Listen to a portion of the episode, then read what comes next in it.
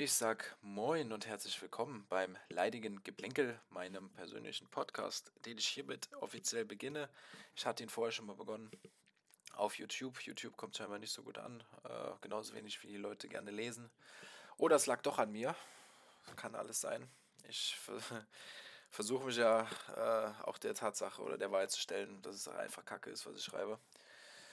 Aber eine Person gab mir den Rat, dann doch äh, vielleicht etwas auf Spotify auszuweichen. Dafür gebe ich nochmal einen ganz kurzen Applaus. Danke dafür, danke dafür, das für diese Idee. Und äh, das leidige Geplänkel ist eigentlich eine Romanidee von mir, ähm, ja, bei dem es eigentlich um ein Baby geht, das auf die Welt kommt und das extrem abgefuckt ist. Es, es kommt auf die, auf die Welt und äh, schon nachdem es die, ich sage gerne, Pforte verlassen hat, fängt es schon an, die Situation zu analysieren und zu sehen, ach, die sind ja, die sind ja glücklich, warum sind die überhaupt glücklich? Ich finde die Situation gerade gar nicht so geil. Äh, ja, es, wie, wie, soll ich sagen, es hat die Abgetroschenheit und zynischen Ader eines 70-jährigen Kriegsveteranen, obwohl es erst ein paar Minuten alt ist. Ähm, und ganz früh weiß das Kind schon, ähm, ja, dass, dass, dass dieser Weg vielleicht nicht der beste ist. Äh, so sagt es zum Beispiel einmal, es war nicht mal so, als wüsste ich nicht, wie es wäre, anders zu sein. Ich machte mir keine Illusionen. Es hätte anders kommen können. Ich beschwor das Negative herauf, machte es zu meiner Geliebten. Ich schaute ihr in die Augen und kotzte sie an. Das war dann das Liebesbekenntnis auf Misanthropisch. Dies stellte natürlich ein Liebesbekenntnis dar, das so gar keiner verstehen mag, nicht verstehen will, denn es war so negativ. Negativ ist out. Das Leben lieben, ja, das ist in. Es ist in, total positiv unterwegs zu sein, total positiv in Social Media unterwegs zu sein und den Traumfänger als Unterstützung gegen die Mächte des Bösen im Schlafzimmer hängen zu haben. Das Bedürfnis zu kotzen, welches ich als Liebesbekenntnis in das Gesicht meiner großen Liebe, der pessimistisch durchtränkten Negativität, sprudeln ließ, erledigten andere durch einen provozierten Suff oder einer ordentlichen Magen-Darm-Erkrankung. Na gut, es wäre jetzt vielleicht übertrieben zu behaupten, letzteres wird, wird bewusst heraufbeschworen, aber die unter euch, die regelmäßig über die Stränge schlagen, um letztendlich wieder völlig überraschend im eigenen Erbrochen aufzuwachen, sollten sich vielleicht mal überlegen, äh, ja, wer nun das Ruder in der Hand hat. Ihr oder euer vermaledeites Unterbewusstsein, das nun auch einfach mal kotzen will. Das misanthropische Liebesbekenntnis für die Straße. Jeder braucht es ab und an.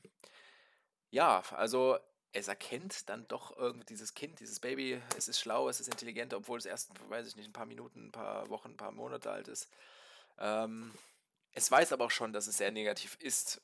Ähm, die Frage ist natürlich immer, äh, Bewusstsein schön und gut, Reflexion schön und gut, aber will man sich denn ändern?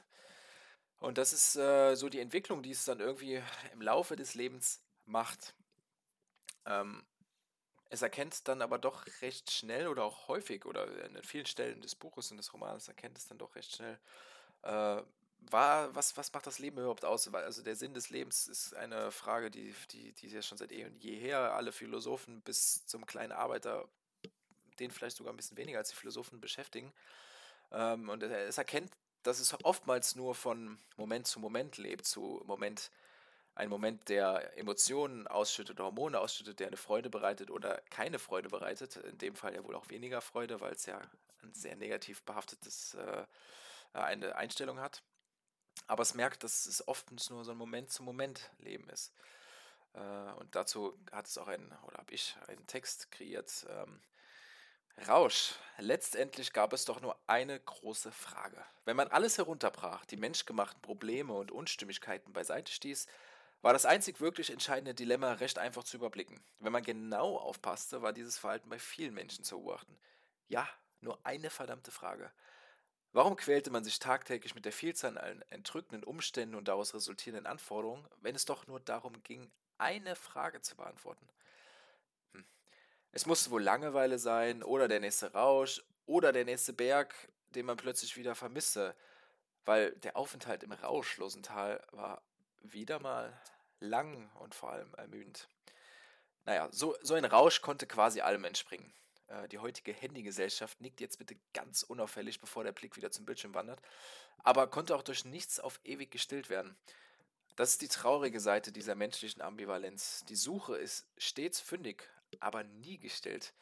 Die Frage nach der Sinnhaftigkeit einer Ehe, zum Beispiel mit ihrem vermeintlich unausweichenden Ende, ist nur einer der Themen, die, so könnte man meinen, besser nie zu Ende gedacht werden sollten.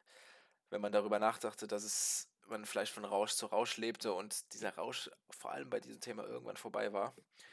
Glücklicherweise gab es Menschen, die diese Themen zum eigenen Leidwesen und dem allgemeinen Wohlwegen ausdachten äh, oder vielmehr ausprobierten, dank an euch hier gescheiterten Ehen. Ähm, es war also nur eine Frage. Gab es den einen Rausch? Drehte sich im Endeffekt nicht alles um diese zentrale Frage? Eine Frage, die manchen zu unangenehm war, sie selbst zu stellen, fühlte man sich doch plötzlich schrecklich stark bevormundet vom eigenen Körper und dessen hormonellen Vorbestimmungen. Okay, na, na, raus aus diesem gedanklichen Käfig. Natürlich gab es nicht nur den Rausch nach dem Rausch, man konnte einfach immer noch ohne Rausch leben. Einfach in einer kahlen und lebensunfreundlichen Höhle hausen, abseits aller Menschen, aller Freude und auch allen Annehmlichkeiten. So einfach war man befreit von den unsichtbaren Determinanten, die unser tagtägliches Leben bestimmten. Nee, Spaß beiseite. Viele mögen jetzt behaupten, es verhalte sich doch gar nicht so. Sie seien naturgemacht, positiv und glücklich. Sie freuten sich jeden Sonntag auf die bevorstehende Woche, ohne dass es was damit zu tun hatte, äh, mit den Likes oder dem ständigen Drang, irgendwas erleben zu wollen. Das, das, nein, das hatte absolut nichts damit zu tun. Man bestätigt diesen Einwurf lächelnd, auch ich lächle gerade, denn auch man selbst sah sich in dieser Rolle. Denn sobald das tägliche frisch gezapfte Bier beendet war, würde man sich dieser positiven, von dem Rausch natürlich völlig unbeeindruckten Grundstimmung anschließen. Ja, Ironie vielleicht hier und da auch mal da. Ähm, ja, das ist nur eine Erkenntnis von vielen, die dieses Baby, dieses Wunderkind hat. Ähm, es erlebt einiges, äh, ja, es meckert ziemlich viel rum.